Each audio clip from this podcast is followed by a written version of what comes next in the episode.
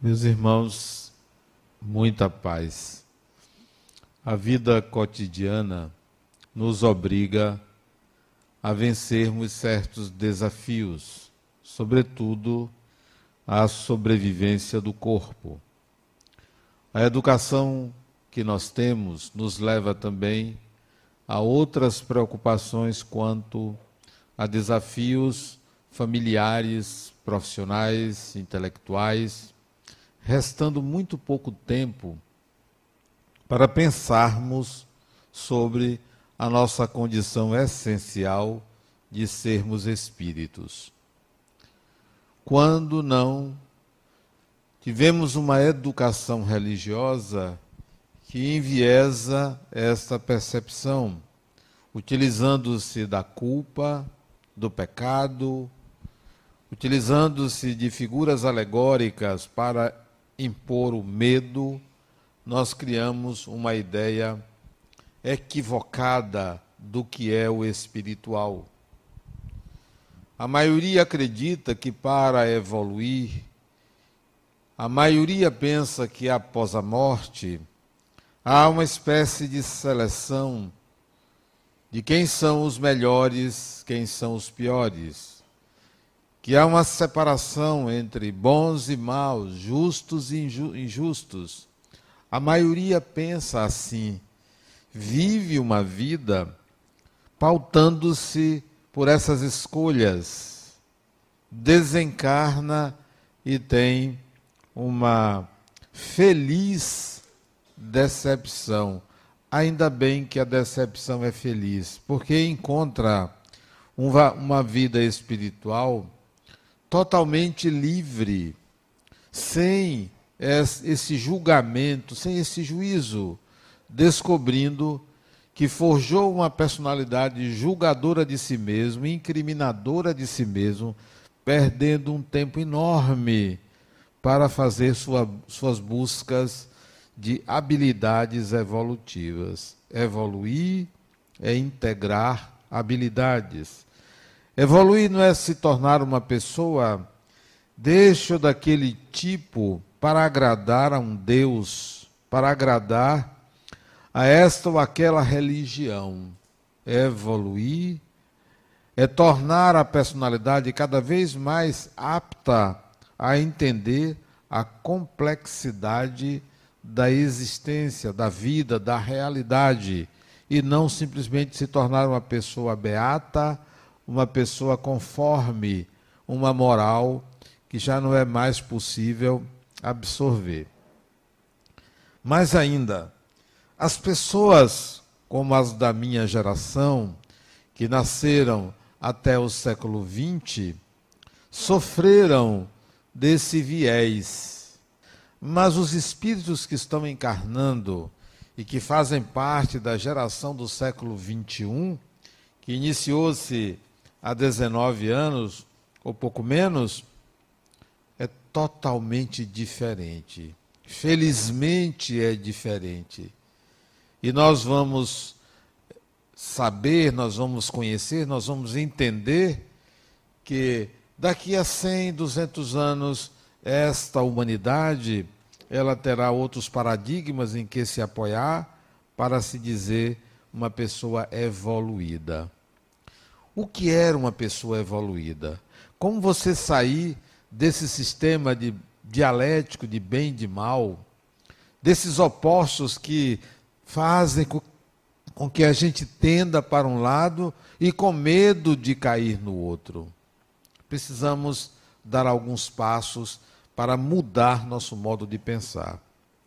Cito pelo menos sete passos para a gente entender que perfeição é um arquétipo, portanto, é uma meta, portanto, é algo virtual, portanto, não é algo que se alcança, mas é algo que se pauta para conseguir algo material, palpável.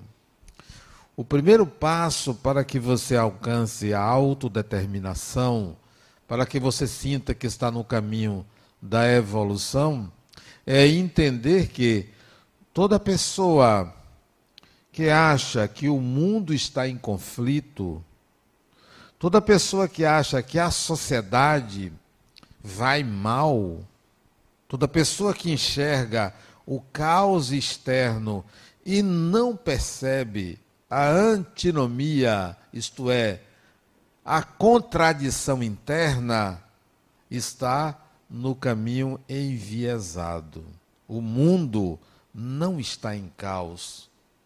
A sociedade, ela é como ela é. As contradições estão dentro de cada um. E é preciso que você perceba as suas contradições e pacifique essas contradições. Quando nós afirmamos que o mundo está em guerra, que existe toda uma, um confronto de países, isso é uma abstração, porque na realidade o que há são pessoas em conflito, pessoas que não aceitam a sua contradição interna e projetam esse mal, essa dificuldade em outra pessoa, em outra sociedade, em outro povo, em outra cultura. O problema é interno. Aceite a sua contradição. Aceite a sua dificuldade de conciliar opiniões internas. Ao invés de fazer isso, costumamos dizer que as pessoas estão erradas, que o mal é o outro que provoca, que o mal é algo externo, não aceitando a sua própria contradição. Quando uma pessoa diz assim: Eu sou torcedor de tal time, ela naturalmente está dizendo: Eu me oponho ao outro time. Se alguém diz eu não sou torcedor deste time, naturalmente ela está dizendo, eu torço por algo diferente desse time. O que quer dizer que em você os dois times existem. Um que você aceita, outro que você opõe. Em você existe, no mínimo, duas realidades internas. A que você aceita, a que você nega. Se você diz que Deus é, em você também está que Deus não é. Se você diz que você é bom, em você está também você ou eu sou mal. Esta contradição, é aceitá-la internamente, é o primeiro passo para alcançar a autodeterminação. Como fazer isso? Como é que eu, da noite para o dia, acredite em algo e tenho que aceitar o oposto do que eu acredito. É preciso fazer um exercício muito grande de desalienação. Porque nós fomos alienados a enxergar que há uma verdade.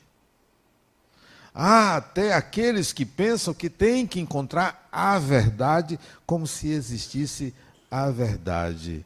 A verdade como a perfeição, é também um arquétipo, é algo imaterial.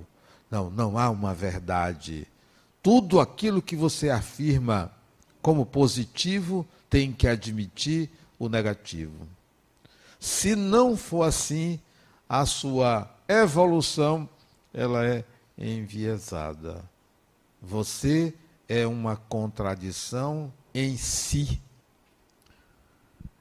Esse primeiro passo também para ser alcançado é preciso que você entenda para se desalienar que quando você quiser entrar em contato com quem de fato você é, com a sua mais íntima natureza, você vai ter uma grande decepção com você mesmo.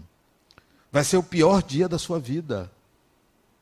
Porque você vai descobrir que você não é aquilo que a civilização forjou ou exigiu que você fosse.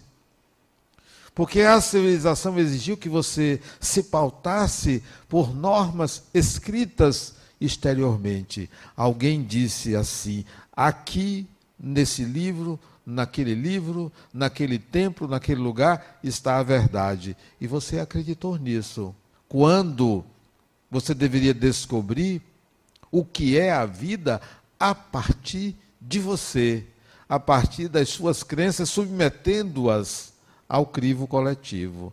Então, não há verdade, é preciso que você se desaliene ou então conscientize de que você deve entrar numa certa crise existencial. O que busco para mim, o que quero para mim, foi pautado em cima de algo parcial, enviesado, menor, limitado. Eu tenho que me desapegar disso. Eu tenho que pensar de uma forma diferente, ampliando a consciência. Então, o primeiro passo para a autodeterminação chama-se entre em crise. Que tal? Você vai num centro espírita buscar paz e o palestrante diz: não, você tem que entrar em crise. O que você vai encontrar é todo mundo dizendo: não, você tem que ficar em paz aqui. Olha que serenidade. E eu digo: não, entre em crise. Quer paz, vá para a praia. Vá para a praia. Vá descansar, vá meditar. Não, entre em crise porque você precisa sair desse estado enganoso de paz, desse estado que você está pensando que é patamar para alcançar algo melhor, jogando a poeira debaixo do tapete. A poeira está sendo jogada debaixo do tapete. Não, isso não importa, não. Eu tenho que seguir essa linha daqui.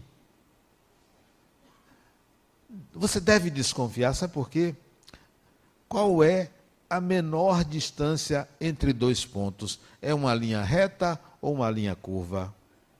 É óbvio que a menor distância entre dois pontos é uma linha curva. Porque o espaço é curvo, só por isso. Não é possível. Uma linha reta só está na imaginação, porque o espaço é curvo. A linha curva, a menor distância entre dois pontos não é uma linha reta. Desconfie de alguém que diga que você tem que ser uma pessoa reta. Você diga logo, não, eu quero ser uma pessoa curva. Eu não quero ser uma pessoa reta, porque uma pessoa reta não existe, está fora da realidade. É a mesma coisa que os antigos gregos diziam que o átomo é indivisível. Átomo, o indivisível. Absurdo. Hoje nós sabemos que o que era conhecido como átomo é um conjunto de partículas que também podem ser subdivididas. Então, a, a própria língua já nos traz, ou já nos trai. Importante, então, entrar em crise. Primeiro passo. Segundo passo, para você alcançar essa autodeterminação. Importantíssimo. Entrou em crise, entre em insatisfação consigo mesmo, desaliene-se. Porém, o segundo passo é descobrir por que você terceiriza o que você não gosta, atribuindo a outra pessoa. Por que você terceiriza a responsabilidade pelo seu destino, por quem você é, a alguém, a seu pai, a sua mãe, a fulana, a ciclana, ao seu patrão, ao governo, à polícia, ao trânsito, ao carro. Por que você terceiriza? Por que você não procura em você as razões para ser da forma que você é? Então, o segundo passo é deixe de terceirizar responsabilidades. Nunca mais, nunca mais atribua a alguma pessoa o mal que lhe acontece. Nunca mais. Isto é, se alguém lhe agredir, se alguém lhe roubar, se alguém lhe espoliar, pense assim: esta pessoa é infeliz em si, porque ainda age desta forma. Bom, segundo, segunda reflexão quando isso acontece. Para que isso está acontecendo comigo? Para quê? Porque a vida tem sempre um para quê, não necessariamente um porquê, mas um para quê. Para que isso está me acontecendo? O que é que eu tenho que aprender com essa agressão que aquela pessoa infeliz, inferior, inconsequente está fazendo? Por mais que ela tenha razão, é infeliz, mas eu não posso ficar apenas na discussão eu tenho que me perguntar: para quê? Porque importa-me a minha evolução. Então eu tenho que descobrir a razão. Que lição eu preciso aprender? Que habilidade eu não tenho? Porque isso só me acontece porque eu não tenho alguma habilidade. Então, o segundo passo do processo de evolução é a não terceirização ou a autorresponsabilidade por tudo que lhe acontece.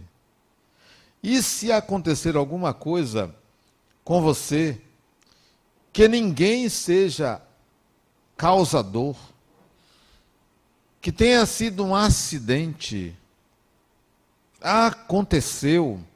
Por exemplo, você vai andando na rua ou no campo, um raio cai e você toma um choque, não chega a desencarnar porque você está a alguns metros de distância do local onde caiu, mas você recebeu um choque muito grande, caiu, desmaiou, carbonizou os dedos, perdeu falanges quem é o responsável por isso? Não é você, no sentido de causalidade. Você não causou o raio. Não foi o americano que jogou o raio, nem foi o russo, para não culpar os outros lá. No mínimo, não, no máximo você pode dizer assim: a culpa é da natureza. Bom, encontrou um culpado, agora está na hora de você se perguntar: para que isso acontece comigo? Não por quê. Para quê? Isso é não terceirizar. Não é você. Oh, você me roubou. Resolva isso com você, porque agora eu tenho que descobrir por que, que eu fui roubado. Qual é a causa em mim? E a causa é sempre uma inabilidade uma inabilidade. A inabilidade só pode ser resolvida com uma nova experiência de habilitação. Se a minha inabilidade, o indivíduo foi roubado, perdeu todo o dinheiro, o dinheiro, o salário do mês, foi roubado no dia de receber, foi roubado. Ok. O ladrão roubou, problema do ladrão. Vou lá dar queixa como cidadão, com todo o direito, mas esse é um problema dele. Aí eu vou me perguntar: para que eu fui roubado? Para que eu perdi 30 dias de suor de trabalho? A inabilidade deve ser: eu ainda não aprendi a gastar. Eu aprendi a ganhar, mas não aprendi a gastar. E a vida está me dando uma oportunidade de aprender a gastar. Por quê? Porque me falta. Vem da falta. Então, o para quê me leva à busca de uma habilidade. Infeliz daquele que gerou a dinâmica da experiência. Infeliz. Mas sou eu que preciso aprender. Pensando assim, você não terceiriza mais. Sou eu. Terceiro momento, terceira atitude de quem quer sair do viés causado pelas religiões, do viés que nos retira uma percepção espiritual de quem somos. Terceiro passo. Existem atitudes minhas que eu me arrependo. Existem preconceitos que eu ainda tenho. Existem comportamentos que eu só descubro depois que eu não deveria ter agido daquela forma. De onde vem isso?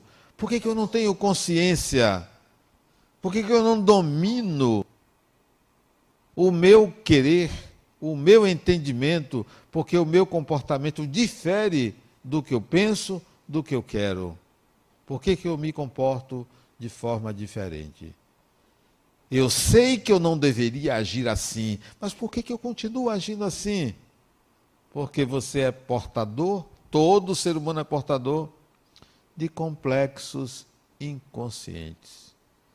Todo espírito, quando reencarna, traz os seus complexos. Todo ser humano, desde a infância, forma novos complexos. São os complexos que nos traem. Se eu tenho preconceito porque uma pessoa tem a pele negra, eu tenho um complexo. E esse complexo é que me leva a esse preconceito.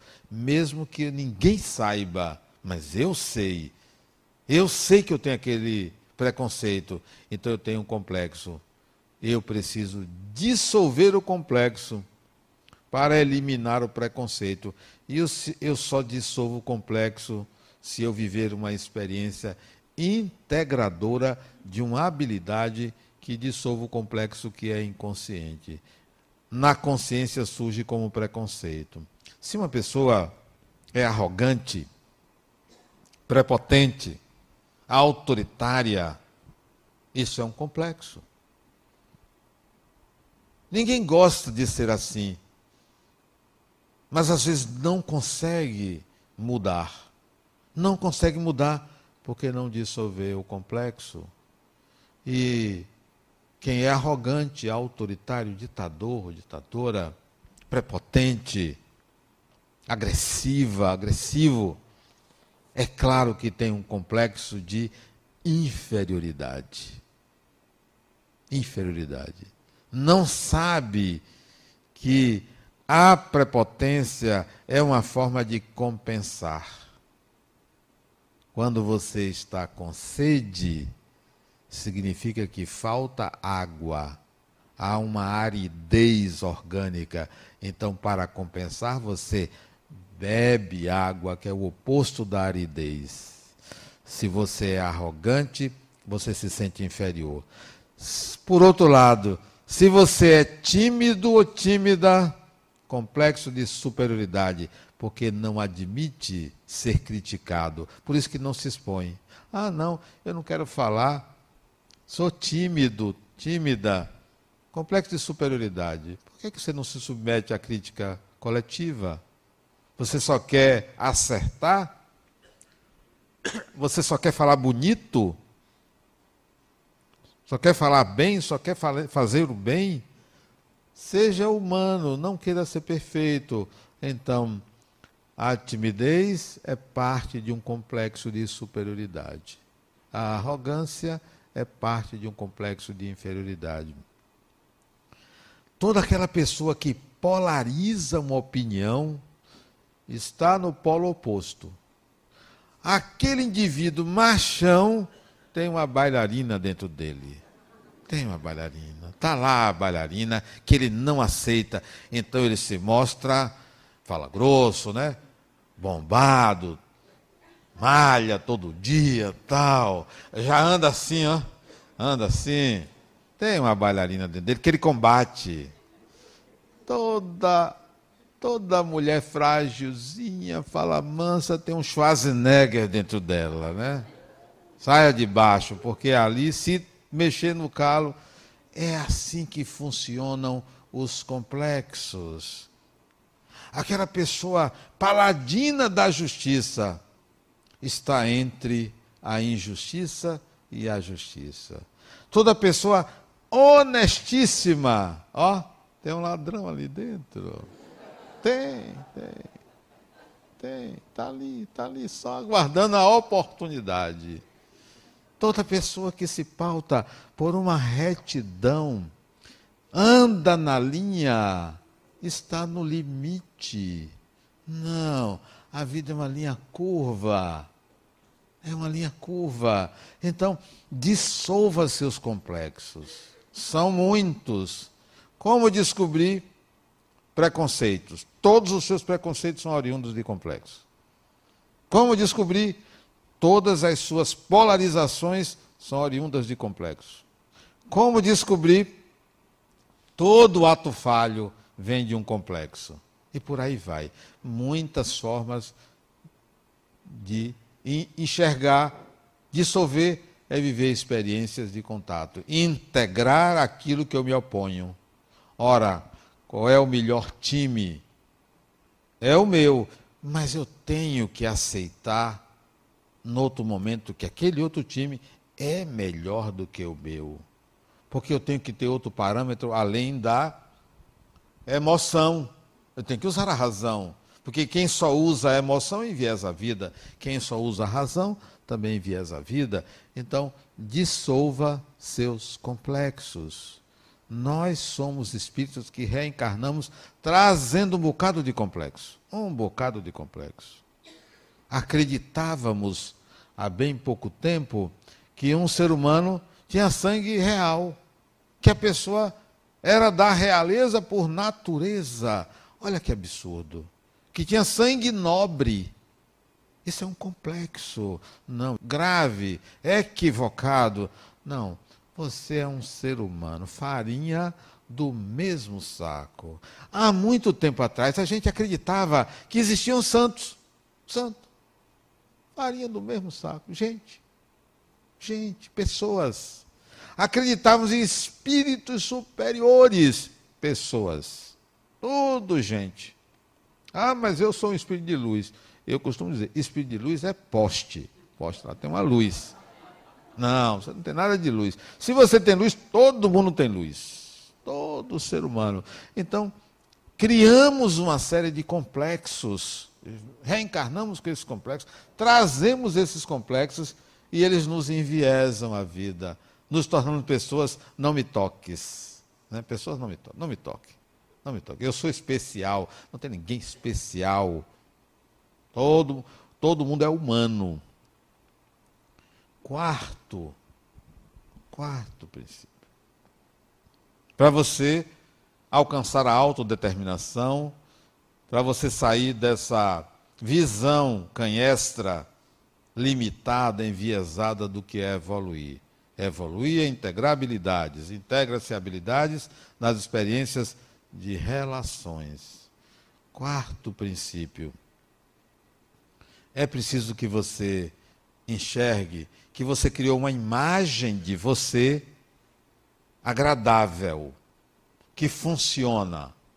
As pessoas lhe veem com a imagem que você criou de você as pessoas passam a lhe tratar de acordo com o padrão que você criou. E essa imagem, ela se cristaliza. E que você gasta um tempo muito grande para manter essa imagem de uma pessoa tal e qual. Isto polariza, isto é um viés. Eu tinha um colega, eu trabalhei muitos anos na Caixa Econômica Federal. Sou funcionário aposentado da Caixa. Eu tinha um colega, naquele tempo tinha a função de ascensorista. Tem gente que não sabe o que é isso. Era que o elevador tinha uma pessoa para acionar o elevador, para subir, para parar, descer. Era a função era ascensorista. E tinha um senhor, esqueci o nome dele. Ele já devia ter seus 70 anos, ascensorista. Trabalhávamos de segunda a sexta e tirávamos 30 dias de férias. Ele também saía de férias. Só que ele saía de férias, mas ele ia trabalhar. Ele incorporou a função de ascensorista. Tinha um substituto dele, mas ele ia para o trabalho e ficava lá dentro do elevador com o colega, que era substituto dele.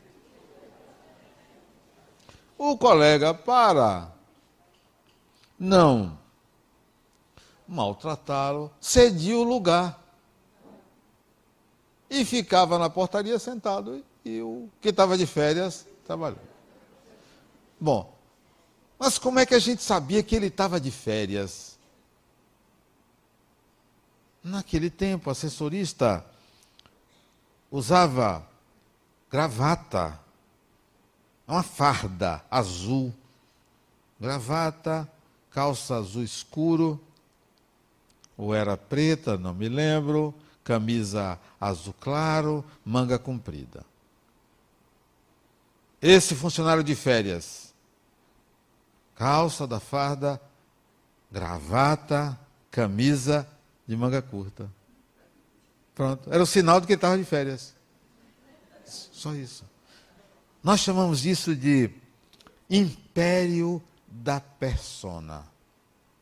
Quando alguém chegar para você e disser assim, você sabe com quem você está falando? Império da persona.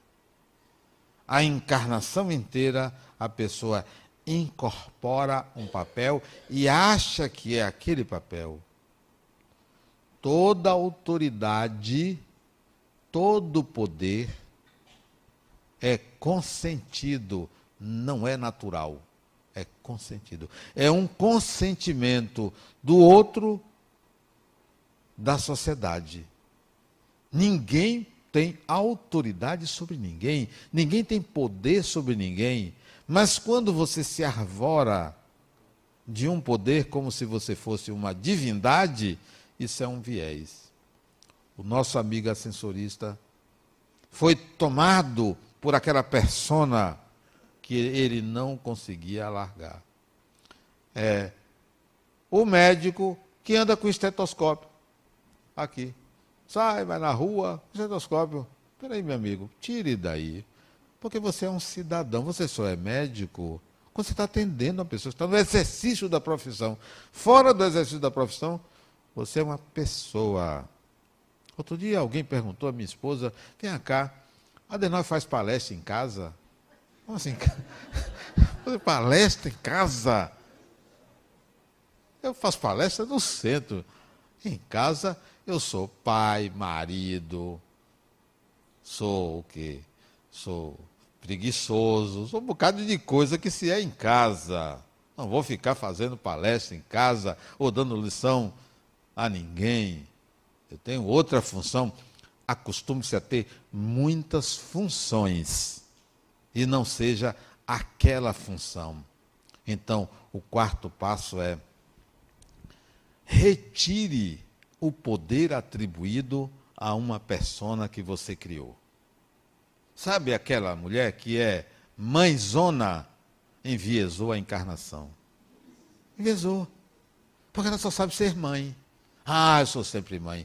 Enviesou. Você é uma pessoa, você é um espírito. Ser mãe é uma função que ela deve ser exercida quando você tiver filhos para receberem esta as qualidades dessa função. Fora disso, você é uma pessoa, não enviese a sua encarnação. Não. Quem é você? Ah, eu sou esposa de. Não, você não é esposa de. Isso é função. Quem é você? Qual é o seu nome? Você tem um nome. Você tem uma identidade que não é a função que você exerce.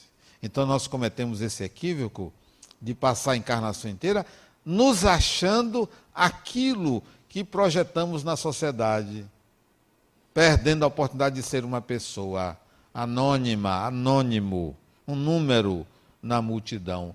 Mas a gente quer exercer esse papel, quer estar nesse lugar porque é agradável, porque a sociedade acolhe, aceita. Não, seja você mesmo. Se há um, uma coisa importante para você se realizar, é você ser você, simplesmente você. Eu só sou isso. Eu não sou mais do que isso. Ah, Adenauer, você criou a fundação. Você é a fundação. Não, eu sou eu. Eu só sou eu. Ah, mas veja o que você fez. Que nada, fulano. Aquilo ali é obra coletiva. Eu sou eu, simplesmente eu, e não quero ser nada mais do que isso. Porque se me colocarem num papel que eu não sou, ah, Adenauer, mas você você nada, você não me conhece, você conhece a figura pública. A figura pública é uma coisa, a pessoa é outra. Eu estou aqui no desempenho de uma função, mas eu sou um ser humano. Entro na fila. Aliás, eu gosto de fila. Sério, eu gosto. Porque dá a oportunidade de você conversar com a pessoa, né? Conversar quem está atrás, está na frente. Deixa eu ver que dia foi. Um dia aí você entrou atrás de mim dizendo assim, rapaz, mas esse negócio demora aqui, né? Disse, é, mas essa demora até que dá para a gente ficar aqui batendo papo. Desvia o assunto. Porque tem gente que só sabe reclamar da vida e não entende que a vida é uma extensão da própria personalidade. A sua vida é uma extensão de você. É assim porque você é assim. Porque não é para mim como é para você? Porque eu não sou como você. O dia para mim é para realizações. Tem gente que o dia é para pagar boleto. Para mim, não. Pagar boleto significa: olha, tem algo que eu realizo, tem algo que eu faço. Posso pagar, passar o dia inteiro pagando boleto, mas o que é isso? Uma vida que tem experiências. Eu olho de uma forma diferente a vida, então, não, a sua vida pode ser assim, porque a minha não é assim. A minha se processa de forma diferente. E eu não sou aquele que otimista, não. Para mim, otimista e pessimista é a mesma coisa. Tem otimista e pessimista. São as duas polaridades. Eu não sou nem pessimista, nem sou realista. Eu vivo aqui e agora. Como é que ele é? Vamos lá, vamos em frente. Eu sou realista, nem otimista, nem pessimista. Para mim, a coisa boa é útil, a coisa má também é útil. Vamos lá, vamos enfrentar o que a vida me oferece. Então, o passo 4 é retire o potencial atribuído à imagem coletiva que você apresenta. Porque isso é enganoso. É enganoso. Ah, Adenal, você é um, como é? Outra pessoa diz, você é um curador, você cura. Não, eu sou eu. Nada de curador. Se alguém se curou é porque mereceu. Mereceu, não sou eu que faço. Já pensou? Eu que faço isso, não. Você mereceu. Por algum processo seu, você mereceu esta cura daí. Quinto passo. São sete. Não sei se o tempo dá para falar para os sete, mas se não, não der hoje, até a próxima encarnação, a gente pode falar, né? Não tem pressa, né? Quinto passo. Nós somos espíritos. Ah, mas eu não acredito. Morra. Você não acredita? Eu não vou lhe convencer. Morra. Mas, Adenal, como é que você manda a pessoa morrer? Vem cá, é uma opção. Tem alguma coisa mais inevitável do que a morte, então morra, você vai ver. Eu não quero que ninguém acredite. Aliás, eu não acredito na vida após a morte. Se vocês acreditam, eu não acredito. Eu sei. Não é uma crença para mim. Como também não acredito na reencarnação. Eu sei que eu sou um espírito reencarnado. Não é uma questão de crença. Crença é possibilidade. Consciência é realidade. Eu tenho consciência. Então, quinto, a consciência de ser espírito imortal. Aliás, eu estava conversando hoje com uma psicóloga, jovem psicóloga, dois anos de formada, conversando comigo lá na minha clínica. Eu disse, não, como é que você me vê? Olha, feinha, coitadinha. chega a dar pena, né? É. Como é que você me vê? Olha a pergunta. Mas ela queria que eu falasse do mundo interior dela, né? Como é que você me vê? Eu digo, em princípio, eu falei para ela assim muito tranquilamente, em princípio eu melhoraria a aparência. Feia, maltratada, né? O cabelo ralo o cabelo dela, né? descuidado. Então, em princípio, eu melhoraria a aparência. Não, não é disso que eu estou falando, né? Assim, como é que você me vê como pessoa, né? Isso, olha, você quer saber disso? Eu acho você um espírito, porque para mim, este corpo feminino não me diz nada. Seja masculino, aí daquele rapaz ali, ó, masculino, isso lá na clínica também não me diz nada. São espíritos. São espíritos. Eu não vejo corpos, eu vejo espíritos. Quando eu atendo uma pessoa, eu me pergunto o que é esse espírito. E não se é um homem, se é uma mulher, se é gay, se é isso, se é aquilo. Isso não tem a menor relevância. Isso é manifestação do espírito. Manifestação do espírito. Então, quinto passo enxergue espíritos, não aqueles desencarnados. Enxergue as pessoas, são espíritos. É um espírito que está ali. O que quer esse espírito? O que quer essa alma? E não simplesmente estereotipar porque é feio, é bonito, é isso, é aquilo, é homem, é mulher.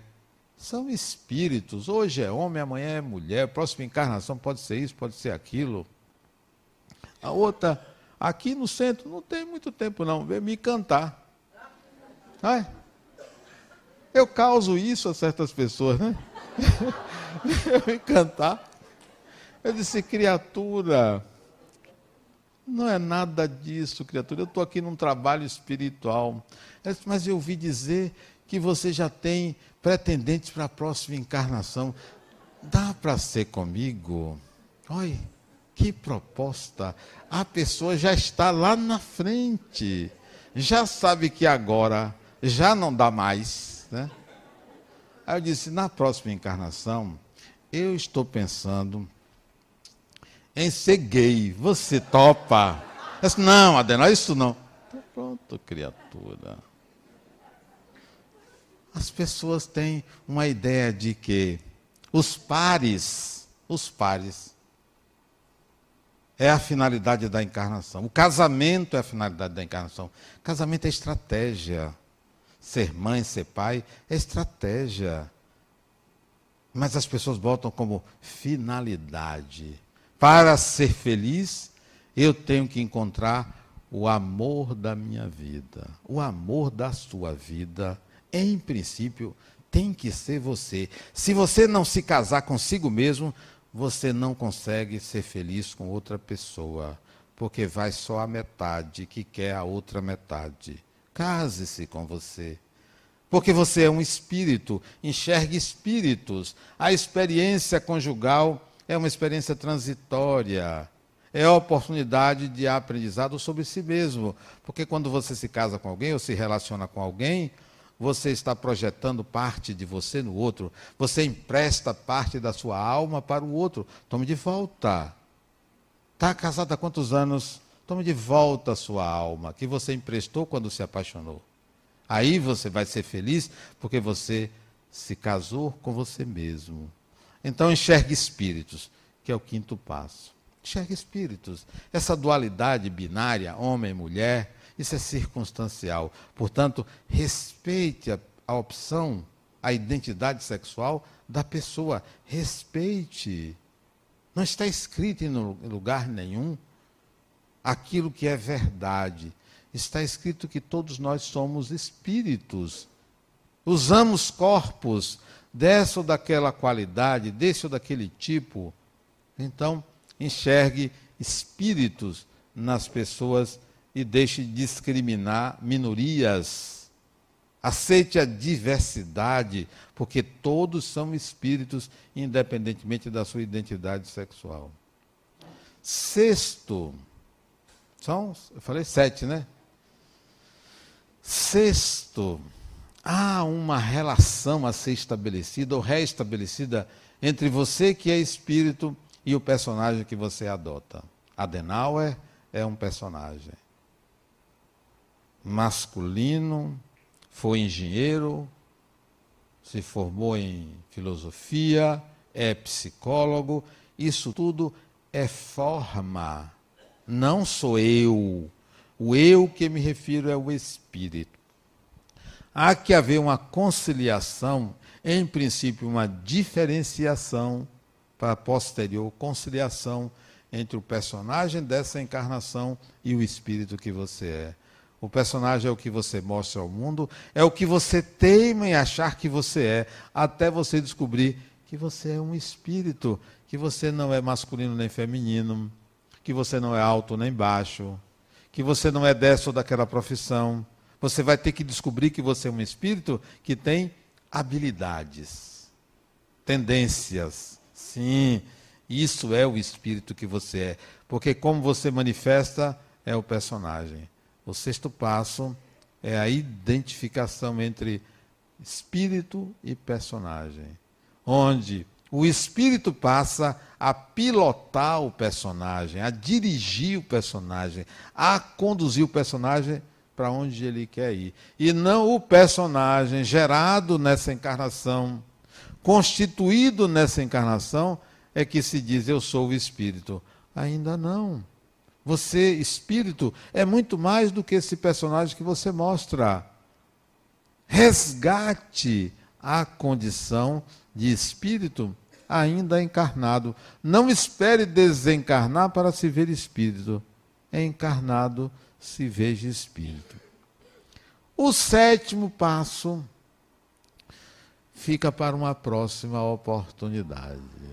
Ok? Mas esses passos estão num livro meu. Pronto, está aí. Boa propaganda. É só comprar o livro. Chama O Voo do Espírito. Obrigado e muita paz.